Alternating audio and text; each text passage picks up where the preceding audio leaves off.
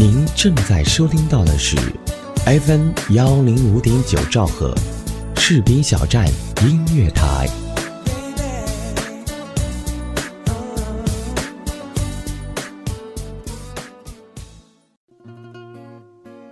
不管是夜晚还是白天，我都愿意在你耳边。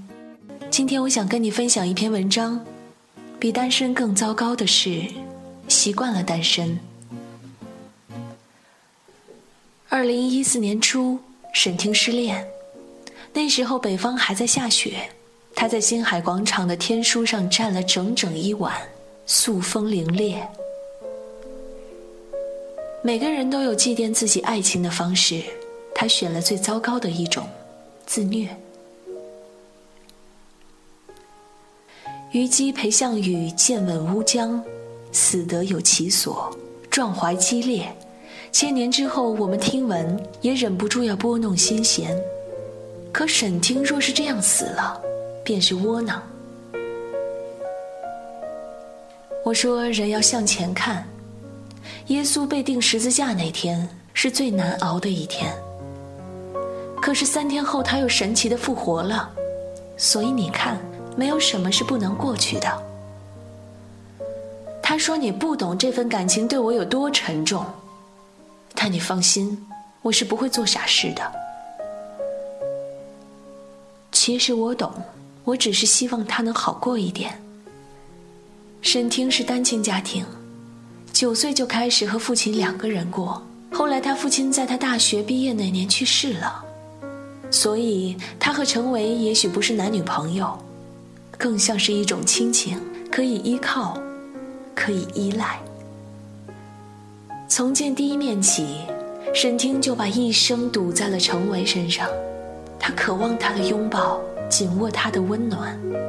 他希望他的男人是厚重的、诚恳的，如他父亲一般。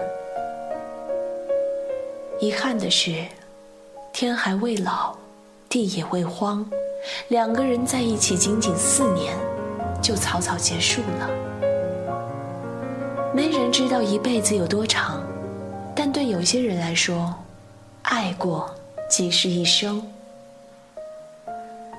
陈奕迅的《真假音》都是那样的让人着迷。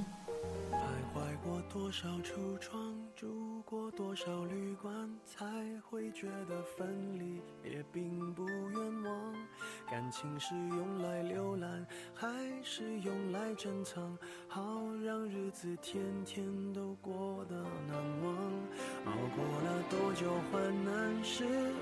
长眼眶，才能知道伤感是爱的遗产。流浪几张双人床，换过几次信仰，才让戒指义无反顾的交换。把一个人的温暖转。移到另一个的胸膛，让上次犯的错反省出梦想。每个人是这样，享受过提心吊胆，才拒绝做爱情带罪的羔羊。回忆是抓不到的月光，握紧就变黑暗，让虚假的背影消失于晴朗。阳光在身上流转，等所有业障被原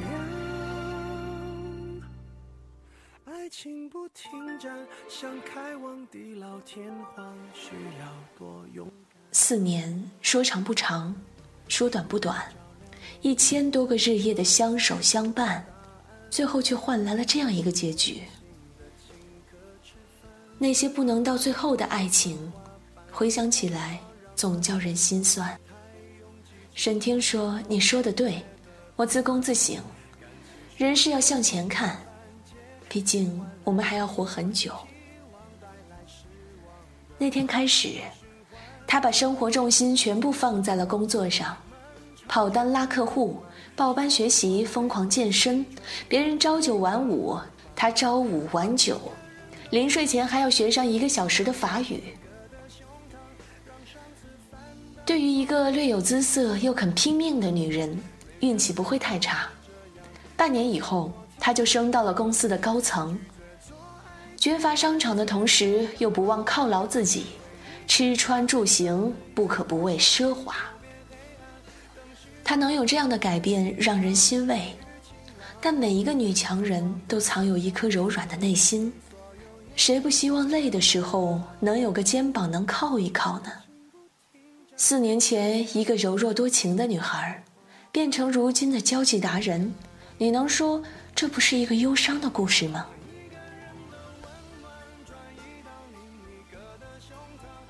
时光如惊鸿照影，一晃就是两年。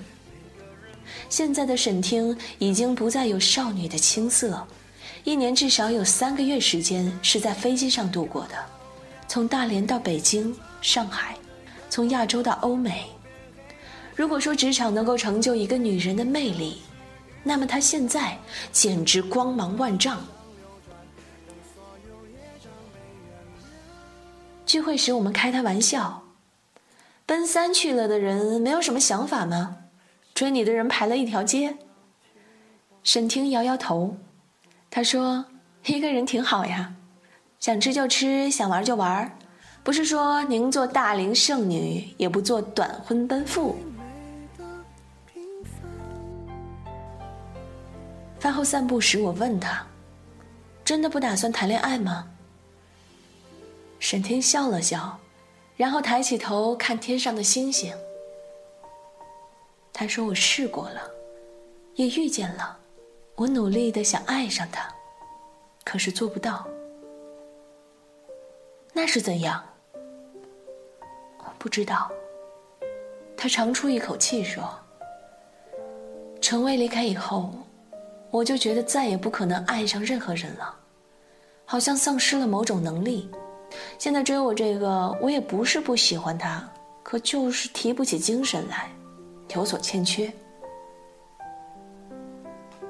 所以你不打算答应他的追求是吗？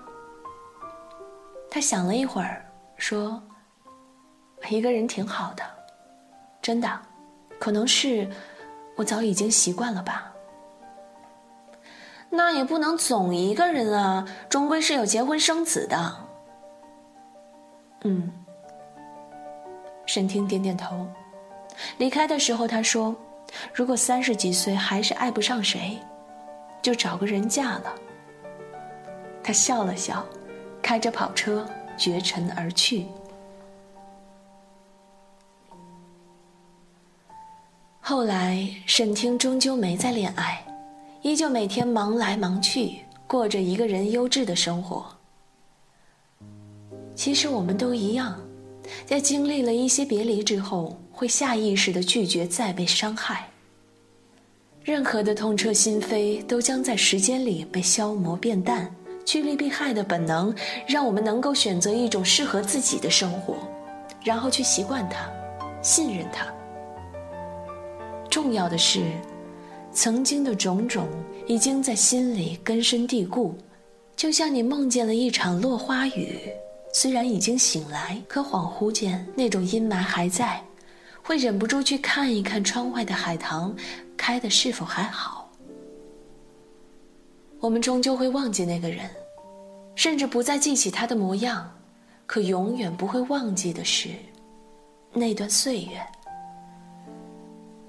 在某种程度上，它是一种对爱的信念，只是，它碎了。所以，当我们在遇见另一些人时，就再难让自己毫无保留的付出。就像刘若英唱的：“当孤单已经成为一种习惯，何必与一个不被自己信任的人相处成欢呢？”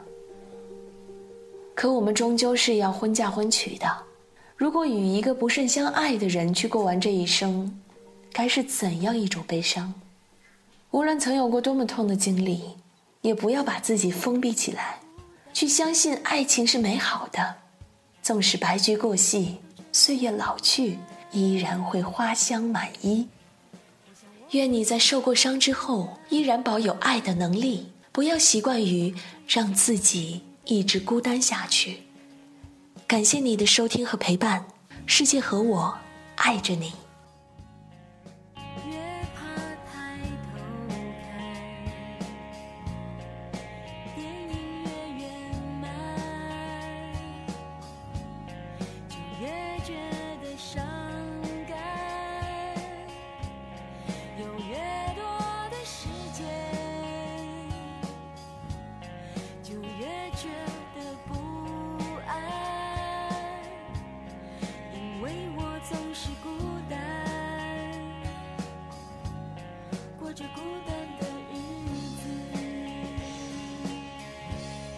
喜欢的人不出现出现的人不喜